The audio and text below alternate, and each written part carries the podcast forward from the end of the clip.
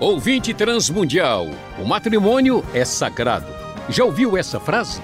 O número de divórcios mostra que muitas pessoas não pensam assim. Conversando com Luiz Saião, você vai saber as respostas a vários questionamentos que chegam ao nosso programa. E a Bíblia tem muito a dizer sobre esse assunto. O Rony de Brasília trouxe uma pergunta aqui muito boa para nós fecharmos esse assunto matrimônio aqui no Conversando com Luiz Saião. Ele acha que a mulher não deveria trabalhar, a mulher casada. Para ele, o homem, o marido, é quem deve sustentar a casa. Ele está certo, professor? Bom, André, a pergunta do Rony é uma pergunta que reflete a preocupação que a gente costuma ter com a, a mudança de parâmetros uh, de uma sociedade que né, a, acaba trazendo novos desafios para as famílias que se organizam na época de hoje.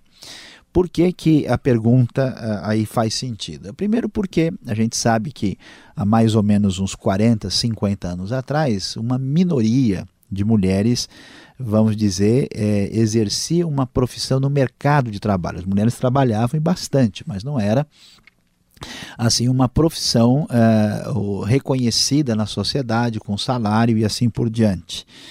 E isso é bom, é ruim, como é que a gente lida com isso? Em primeiro lugar, a gente deve ressaltar que nenhum texto bíblico discute isso de maneira direta, dizendo, olha, deve ou não deve nós temos algumas coisas interessantes que a gente observa na Bíblia. Em primeiro lugar, que de modo geral é verdade, é, é a gente vai ter a, a, a clara é, identificação, constatação de que o homem era o provedor né, do, da, é, dos recursos da, do lar na, na, sociedade, tanto no Antigo como no Novo Testamento, mas isso também era, um, era uma questão que tinha a ver com a cultura, com a referência da época.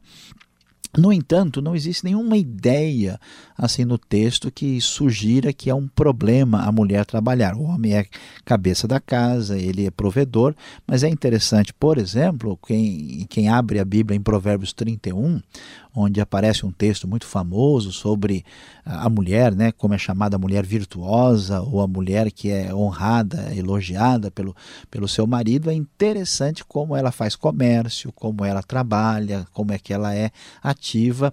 Nós vamos ver um dos exemplos assim que merece uma atenção especial na história da fé cristã, em Atos capítulo 16, onde aparece Lídia, que é uma mulher que se converte, né, a primeira convertida, Uh, não se menciona nada, pode ser que ela seja viúva ou solteira, qualquer coisa assim, pode ser até que ela seja casada, o texto não diz absolutamente nada, mas ela é uma comerciante vendedora de púrpura. Então não há nenhuma crise assim no texto bíblico sobre o fato da mulher trabalhar fora ou não. Uh, como é que a gente lida com isso? Deve ou não deve é uma questão de bom senso.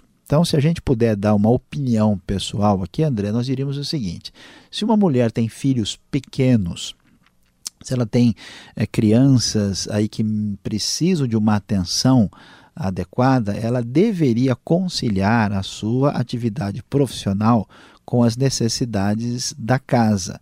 Então, dependendo do trabalho que ela exerce, por exemplo, uma mulher que trabalha em casa fazendo salgadinhos, ou uma mulher que faz revisão de texto em casa, ou trabalha no computador, ou costura, é muito mais fácil do que uma mulher que é, trabalha como comissária de bordo, né, e, no avião e, e, tem filhos pequenos em casa. Então, é uma questão de bom senso. Se ela é, pode, o que ela não pode é abrir mão de dar a devida atenção à sua família, né, e, e tendo recursos financeiros e prejudicando os filhos de maneira aí e até mesmo o relacionamento em casa de maneira complicada. Agora, à medida em que ela tem essa possibilidade de ajudar e de em coordenação com o marido se desenvolver economicamente, não há qualquer problema ou qualquer dificuldade. Isso é uma discussão que se dá internamente dentro ah, da própria organização das atividades pelo próprio casal. É, contradição, problema do ponto de vista bíblico, não. O que é necessário é ter bom senso para que as coisas sejam feitas com as prioridades no lugar certo.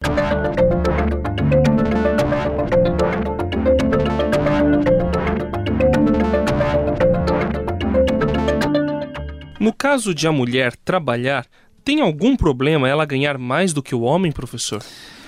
Bom, depende, André. Acho que muito homem vai até gostar, né? Opa, tem mais recursos em casa aqui porque eu estou ganhando mil e a mulher ganhou dois mil, né? Veja, uh, teoricamente não há problema, né? É claro que é, essa não é a questão. A mesma coisa que você perguntar, olha, tem algum problema o homem casar com uma mulher que tem um nível de instrução superior a dele? Tem algum problema o sujeito fazer um teste de inteligência e o da esposa sair maior que o dele? Então, isso depende muito de como é que a pessoa vai lidar com isso. Né? Então, alguns uh, homens não têm dificuldade, não precisam de uma reafirmação de si mesmo em função da sua situação econômica. Outros pela, pela criação, pela formação, pelo ambiente cultural, social, eh, tem dificuldade maior com isso. Às vezes a pessoa veio de uma família onde todas as referências muito fortes foram exclusivamente masculinas e de repente ele se vê numa situação onde esse processo pode ser invertido, então isso é complicado. Né? Pode haver um problema se esse tipo de situação é, não for bem vista ah, nem pelo homem nem pela mulher. Algumas mulheres, por exemplo, ao, ao receber mais é, podem, por exemplo, desprezar o seu marido, se acharem muito superiores, ou, ou, ou, ela mesmo psicologicamente não aceita essa situação e entra numa situação de conflito. Ou então o homem age de maneira a se sentir inferiorizado. Então o que precisa, de fato, é ter cabeça né, para entender essa circunstância, essa situação isso não é um problema, mas dependendo do grau de amadurecimento do casal envolvido, isso pode sim se tornar um problema. Mas se há condições de diálogo, de conversa e maturidade, essas coisas podem se resolver com mais tranquilidade. O Arilson, do Rio Grande do Norte, sabe que o homem é o cabeça da casa de acordo com 1 Coríntios 11, 3. Então o homem também tem que controlar as finanças da família, inclusive o salário da esposa, professor, mesmo que ele ganhe menos que a esposa, ou a mulher pode administrar o dinheiro caso o casal entenda que é melhor assim?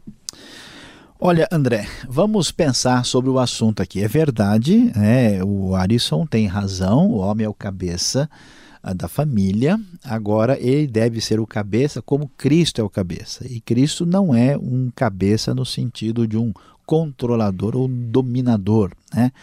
Ah, tanto é que a gente vê é, como é que Jesus exercia a sua liderança, nunca com uma forçação de barra. Uh, então, é até complicado né, a gente falar se a cabeça deve controlar. Será que controlar é a palavra adequada? Como é que funciona isso? Em qualquer relacionamento, a gente tem que ter presente aí pelo menos duas dinâmicas fundamentais. É necessário se discutir qual é o espaço daquilo que existe em comum entre os dois e aquilo que é a realidade da individualidade de cada um. Não é porque duas pessoas são casadas que elas não têm direito à sua individualidade, à sua particularidade. Você imagina o sujeito é, brigando e bravo com a mulher porque ele quer controlar o tanto de maquiagem que ela passa debaixo da sobrancelha? É um negócio meio difícil, né? Ou então a mulher querendo controlar quantos minutos de jogo de futebol o marido vai assistir no segundo tempo. Então eu conheço gente assim que se degladia por, por questões absolutamente dispensáveis. Então veja bem. Como é que a coisa deve funcionar? Marido e mulher têm que ter parâmetros, coisa que foi discutido entre os dois. Claro que ele tem direito de a prerrogativa de, de, de ter a, a, palavra a última por ser o, o chefe da casa, por ser o, o responsável, por ser o cabeça, mas com bom senso conversando para se chegar num acordo. Uma vez que eles definem, olha, que as nossas prioridades são essas, isso aqui que vai ser o, o fundamental, aí os dois estão livres. A mulher não pode chegar para o indivíduo e falar: escuta, mas espera aí, quantos guaranás você tomou hoje no almoço? Deixa eu ver. Né, se a gente está gastando devidamente ou não. E o sujeito também não vai dizer quantos batons você tem na sua bolsa. Eu mandei você comprar um, você tem dois. Isso é loucura, né? Vira uma coisa assim completamente uh, uh, sem sentido e o bom senso, o equilíbrio e o respeito a aquilo que é consenso e a individualidade são elementos fundamentais para que todo e qualquer relacionamento funcione adequadamente. Este foi o programa Conversando com Luiz Saião. Produção e apresentação André Castilho e Luiz Saião. Locução Beltrão. Realização Transmundial. Envie você também suas perguntas para conversando@transmundial.com.br ou escreva para a Caixa Postal 18.113, CEP 04626-970 São Paulo, capital. E até o próximo programa.